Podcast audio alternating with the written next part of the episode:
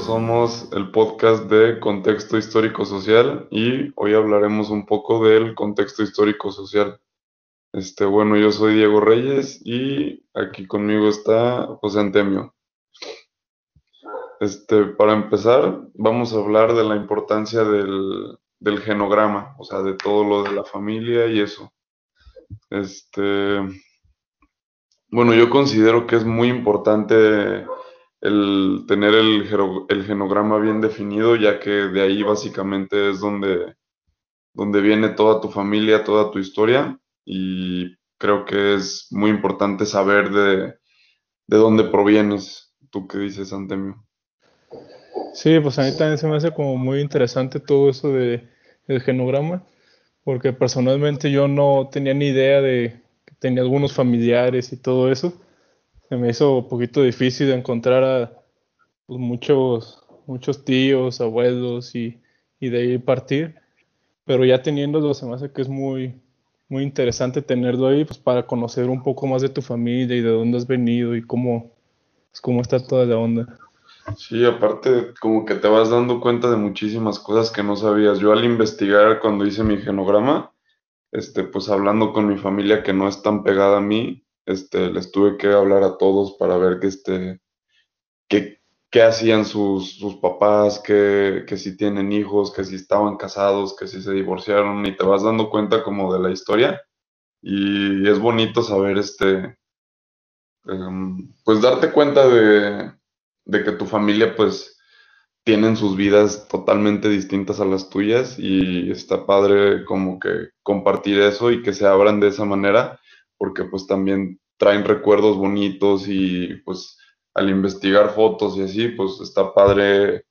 Te das cuenta pues que, que pues también han vivido muchas cosas muy diferentes a ti, les han tocado otras épocas como guerras y así, y eso fue algo que se me hizo muy interesante. Cuando hablé con mi abuela, ella nos contaba que, que a ella le tocó estar en la cristiada y nos contaba cosas bien curiosas de que ellos tenían que tortear las tortillas literalmente en el cerro, pero sin hacer ruido porque podrían llegar a ahí a, pues, a, tener un encuentro o lo que sea y como que esas cosas sí te van llenando y vas entendiendo por qué son así mis abuelos, por qué, por qué mi tía es de tal manera, como que eso te ayuda a entender un poquito más Sí, cosas que ahorita no te imaginas que podrían pasar, que antes eran muy comunes para todos ellos. Ya cuando lo comienzas a investigar te das cuenta de cómo han cambiado las cosas, desde el número de familia que tienes. Yo pensaba que era una familia muy chiquita, pero pues te vas yendo para, para arriba y vas viendo cómo estaba muy grande y cómo se va derivando. Pues sí, todo eso sí es muy interesante. Yo no me esperaba que fuera así. Sí, aparte pues también te das cuenta que no solo tienes familia aquí en Guadalajara o donde, de donde seas, pero pues dices, ok, tengo familia en todos lados, podría ir a visitarlos y así. Yo creo que es, es una actividad que todos deberíamos de hacer el genograma para conocer un poquito más de nuestra, de nuestra historia. Sí, y hasta dejarlo como para tus descendientes, que la vayan complementando y así seguirlo seguirlo como llevando para que vayan viendo toda su familia y no pierdan todo ese contexto que se ha tenido en su historia. Sí, pues también para que sepan de, dónde vienen, no solo conocer a sus papás y a sus abuelos y ya, ya está. Pero sí, todo eso. Y hablando de eso, ¿cómo, ¿cómo crees que influye la historia familiar en la familia directa? ¿Y cómo crees que te influye esto personalmente? Pues yo creo que la historia, la historia familiar de cajón yo digo que entra en, en donde vives, o sea, en donde, por ejemplo, yo soy de Guadalajara, pero tengo familia en cerca de, de aquí de Guadalajara que es en Ameca. Y pues creo que si no hubiera sido elección de mis tíos este, venirse para, para Guadalajara, pues yo seguiría viviendo en Ameca o en algún otro lugar. Y yo creo que directamente eso es lo que más me, como que me afecta, pues vivir aquí en Guadalajara, este, los estudios que tengo, pues yo creo que todo eso que, que te inculcan desde chiquito que tú no puedes controlar, pues yo creo que todo eso es la, la historia familiar. Sí, además el entorno en el que te mueves y todas esas cosas yo creo que influyen mucho. Y también, por ejemplo, la participación de la familia, ¿crees que, te, que influye mucho en el desarrollo de un niño? Sí, yo creo que sí, totalmente, porque pues literal, o sea, el niño, pues cuando está chiquito es como una esponja, o sea, ve, ve información y de todo va recogiendo un poquito y pues yo creo que es, tiene mucho que ver la, eh, la crianza que le dan los padres, las cosas que le enseñan, la, no sé, desde los juguetes que tiene, para que el niño se desarrolle como, como va a ser en un futuro, ¿o tú qué dices? Sí, o sea, yo creo que todo va a influir desde, desde pequeñas cosas que la familia te inculca o que veas de tu familia en cómo vas a ir desarrollándote como un niño, ya que como tú dices, somos como esponjas en esa edad y lo que veas es lo que vas a hacer y pues por eso hay que tener mucho cuidado y saber cómo quieres que vaya a ser ese niño de grande o qué quieres inculcar de para que tenga un beneficio en él. Sí, y bueno, pues hablando de la niñez, ¿tú cómo determinarías la niñez? O sea, ¿tú qué dices que es la niñez? Pues generalmente todos piensan pues la niñez, o sea, un alguien de poca edad y todo eso. Pero yo, yo creo que la niñez influye más en cómo piensa una persona, sobre todo, pues puede ser niño, o sea, hay gente que deja de ser niña desde muy chico, ¿no? un, un, niño yo creo que se basa principalmente en su identidad, en, de inocencia, en cómo ven el mundo, lo ven de diferente de manera a nosotros, pues ya las personas más adultas porque ellos no, no están como pues, maliciados o no ven las cosas mal, pues, o sea, ellos son totalmente inocencia. Yo los veo así como que no tienen juicios, o sea, son muy pequeños y pues yo veo eso, o sea, yo definiría a la niñez como también la capacidad de, asombrarte, o sea, los niños ven algo así nuevo y se asombran. Y yo creo que no, no, no necesariamente es un término de edades, más sí creo que sea algo así como las ideas que tú tienes o las acciones que haces, yo creo que sí te pueden determinar como un niño, como por ejemplo eso de la capacidad de asombro y pues no sé, como que también lo relaciono un poquito con la inocencia a los niños. Sí, de inocencia. Yo, yo vi un tuit hace poquito que, que se veía una niña que era pues de tez morena y iba vestida igual que una, una güera de ojo azul y las dos se voltearon a ver y decía como de mira, somos gemelas, o sea, nomás por la vestimenta que traían. O sea, yo creo que si todas las personas vieran el mundo como de un niño sería muy diferente, aunque sea un poco de la inocencia que tienen, sería totalmente diferente. Sí. Este. Bueno, aquí cortamos este y hacemos el intermedio. informativa sobre noticias que han estado ocurriendo en América Latina eh, y que hemos considerado como importantes, ¿no? Como número uno seguimos teniendo pues la lo que ha estado ocurriendo en Colombia, la cantidad de, de protestas que han estado ocurriendo y la cantidad de víctimas y de muertos que han que han resultado en consecuencia de todo esto, ¿no? Y pues sigue todavía la consternación, la preocupación de que cuándo y cómo se va cómo se va a resolver esto, ¿no? Este, por otro lado, también tenemos lo que sucedió en, en, la, en la Ciudad de México, la situación del metro, donde pues ha aumentado la cifra de muertos, pero también ha aumentado, ya han dado de alta a una gran cantidad de personas, pero no es cosa de festejar, ya que todavía hay una gran cantidad de personas dentro de hospitales donde se encuentran que se encuentran en estado crítico, ¿no? Otro lado, este tenemos algo que ha mencionado la NASA que dice que en México básicamente el 87% del país está en una situación concernante de sequía. Este, creo que es algo que no le hemos dado todavía la información, la, la importancia necesaria y creo que creo que deberíamos de empezar a como país a preocuparnos un poco más sobre esto y la situación del agua, ¿no? Eh, también tenemos la noticia de lo que ha ocurrido en Brasil eh, en una operación policíaca, eh, pues se intentaba detener a una pandilla de de, de personas que estaba reclutando a menores de edad para para el, el, narcotráfico y pues que dejó una gran cantidad de, de muertos, ¿no? De víctimas por el tiroteo que ha ocurrido en las favelas del, de Río de Janeiro y creo que como, como sociedad es algo que tendríamos que estar o que tendríamos que darle un poco más de importancia porque no se ha dado la la, la, información necesaria, ¿no? Creo que son niños las víctimas y no les damos la importancia necesaria de que los niños están viviendo en esta realidad que, que no es nada buena, ¿verdad? Y pues prácticamente es todo, los invitamos a que, a que se sigan informando un poco más de todo lo que ocurre en nuestro entorno y, y apoyar en donde, en donde podemos poner nuestro granito de arena, ¿verdad? Arena, ¿verdad? Este, sigamos.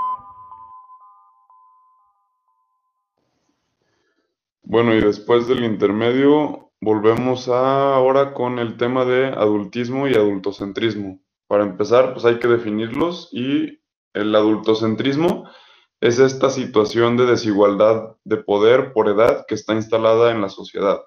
Y el adultismo, en cambio, es el conjunto de conductas que promueve y sostiene esta desigualdad.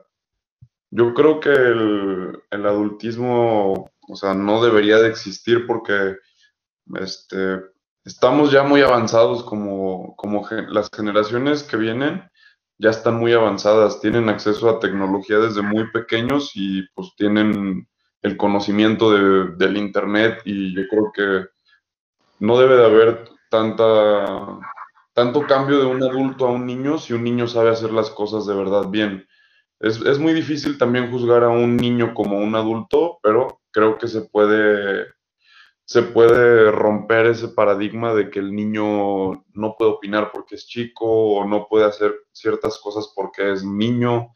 Este, pues yo creo que sí se podría romper ese, ese paradigma. Sí, sobre todo que pues estamos muy acostumbrados a que como es niño no va a saber lo mismo que sabemos ya siendo adultos y por eso los juzgan así. Pero pues yo creo que sí hay muchos niños que pueden tener un conocimiento más elevado que, que nosotros, como tú dices, en la tecnología o en cosas así. No sé, ellos ya, ya tienen más conocimiento y todas esas cosas y muchas veces los dejamos por abajo simplemente por el hecho de ser niño. Y es algo que ya deberíamos de, pues, erradicar o, o, volver a juzgarlo, o sea, tener, tomarlo, pues darles otra oportunidad básicamente, o sea, tener en cuenta su opinión y, y ya con su opinión y la de nosotros llegar a un, a un punto. Sí, sí, sí. Y bueno, pues también, o sea, yo creo que depende mucho el entorno que nos lleva al siguiente tema, que sería el desarrollo de la infancia en la sociedad dependiendo su entorno. Yo creo que también es muy importante tener en cuenta que no todos los niños van a crecer en las mismas condiciones. Y pues, o sea, puede que algún niño que nazca de padres pobres este, no pueda tener las mismas oportunidades y yo creo que sí afecta en su, desarrollo a un niño que nació en una, en una familia promedio, que puede ir a la escuela, que tiene acceso a la educación, yo creo que es muy difícil y sí, yo creo que sí los, los puede definir su desarrollo el, en el estado que vivan o en la clase social que pertenezcan.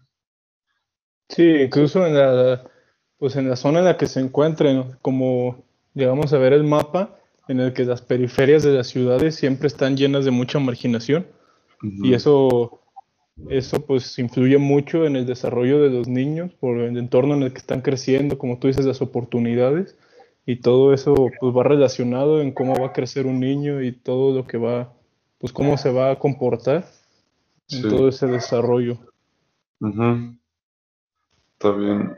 Este, bueno, y luego vamos a discutir un poquito de la película de Mid-90s, que pues define muy bien estos conceptos, que habla sobre de unos, de unos niños que se comportan como adultos y quieren hacer este todo como, quieren hacer todo como adultos, no tienen así como este reglas, ellos pueden hacer así lo que quieran y a mí me gustó bastante y creo que sí se alcanzan a romper los dos este los dos términos de adultismo y adultocentrismo porque pues hay escenas este, que, que hasta a los policías les gritan y les, les dicen de cosas y creo que es una película que supo bien abordar estos dos temas y a mí me gustó bastante.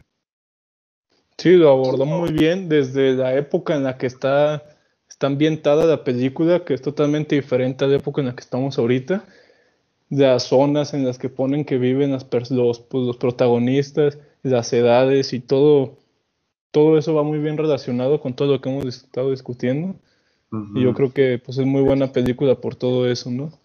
Sí, pero también cuando entras ya como en conflicto es cuando tienen un accidente en un carro y uno de ellos va manejando y va, va tomado. Y ahí es como cuando te pones a preguntarte, ok, ¿está bien o está mal que los niños tengan acceso a, a un carro, por ejemplo? O sea, siendo menor, pues no deberías de manejar. Ahí es como... Pero eso ya creo que lo define un poco más la ley más que las conductas y pues ahí en ese caso el mal uso de los niños al, al ir manejando y aparte pues iban como cuatro o cinco niños y no les pasa nada grave, pero uno sí tiene un accidente, el más chiquito se, se lastima, pero ahí es como cuando te preguntas si de verdad es prudente que los niños puedan hacer este tipo de cosas, ¿no? Sí, pues es que va todo de la mano, o sea, va desde eso que dice si tienen la capacidad para tomar esas decisiones o esas responsabilidades y también va de la mano con si su entorno familiar es lo que lo que ocasionó que él fuera tomado y hacer todas esas cosas, ¿no? Que los llevó a terminar en el hospital, que pudieron haber hasta muerto, ¿no? Sí, sí, sí. Pues sí, yo creo que todo tiene que llegar a su tiempo y con responsabilidad este, pero creo que sí se puede ser un poco más inclusivo con los niños y pues yo creo que también esto ayuda a su, a su desarrollo, de manera en que al contribuir un poco más a la sociedad, pues ellos se sienten importantes como lo deben de ser y pues ahí es como cuando le echas más ganas y dices, ok, mi opinión vale y pues la quiero hacer valer de, de verdad, o sea, quiero hacer algo bien, quiero empezar a, pues aportar de un poquito de mí para la sociedad si es que tengo algo bueno que aportar. Sí, pues darse cuenta de que algunos sí pueden y con eso pues tomarlos en cuenta, porque no porque uno no pueda significa que todos no van a poder, todos los niños. Sí, sí, sí. Así que ya va dependiendo de cada uno. Y también pues en base a todo esto que hemos hablado, pues qué nos dice el análisis de la niñez sobre la sociedad en la que vivimos. Ok, pues bueno, está muy difícil la pregunta, pero pues yo creo que todo tiene que ver, como lo hablamos hace ratito, con el entorno en el que el niño crece. O sea, pues yo creo que un niño que siempre ha crecido en, en la ciudad, que siempre fue a la escuela, este, tuvo sus amigos, este, fue a la, a la prepa, a la universidad, secundaria, lo que sea, pues va, va a ser muy diferente a un niño que vivió marginado, este, no conoce la escuela, a duras penas pueden comer, o sea, sí es, es muy difícil y es un tema muy delicado porque pues los niños no hay mucho que puedan hacer. Y pues en algo que estuvo padre, que fue lo que vimos de algunas organizaciones, este, esas este, contribuyen mucho para los niños. Y Ah, bueno, sobre estas organizaciones, bueno, yo, yo he trabajado con una que se llama Niños y Adolescentes en Armonía, que es, NAEA AC, este, donde prácticamente tienen muchos programas y me gusta mucho porque es una organización muy completa, que no solo ayuda a desarrollar a los niños y niñas en situación vulnerable, en situación de calle, sino que también ayuda a la psicología y hace actividades y programas para, para fortalecer el crecimiento de la persona y de la familia, ¿no? Donde tienen programas como el desarrollo integral de los niños, o sea que prácticamente se enfoca en la educación, donde también tienen otro programa donde brinda oportunidad a los niños y, y niños y niñas y adolescentes en situación de calle, ¿no? Atención psicológica. Por otro lado, también tiene lo que es el programa a Familias en Armonía, donde pues actividades y desarrolla diferentes acciones estratégicas para ayudar a unir y fortalecer lo que son las familias. Y otra otro programa muy importante que tienen es el programa de seguimiento que, que pues prácticamente es personalizada a las mujeres jóvenes y adolescentes en situación vulnerable, ¿no? Les ayuda con varios traumas que hayan vivido ellas, como eh, en sus experiencias, pues ellas en su día a día en la calle, entonces les, les hace les hace de muy buena ayuda todo lo que lo que hace este programa, entonces para mí este es uno de los mejores programas que, que hay en lo que es la zona la zona metropolitana de Guadalajara.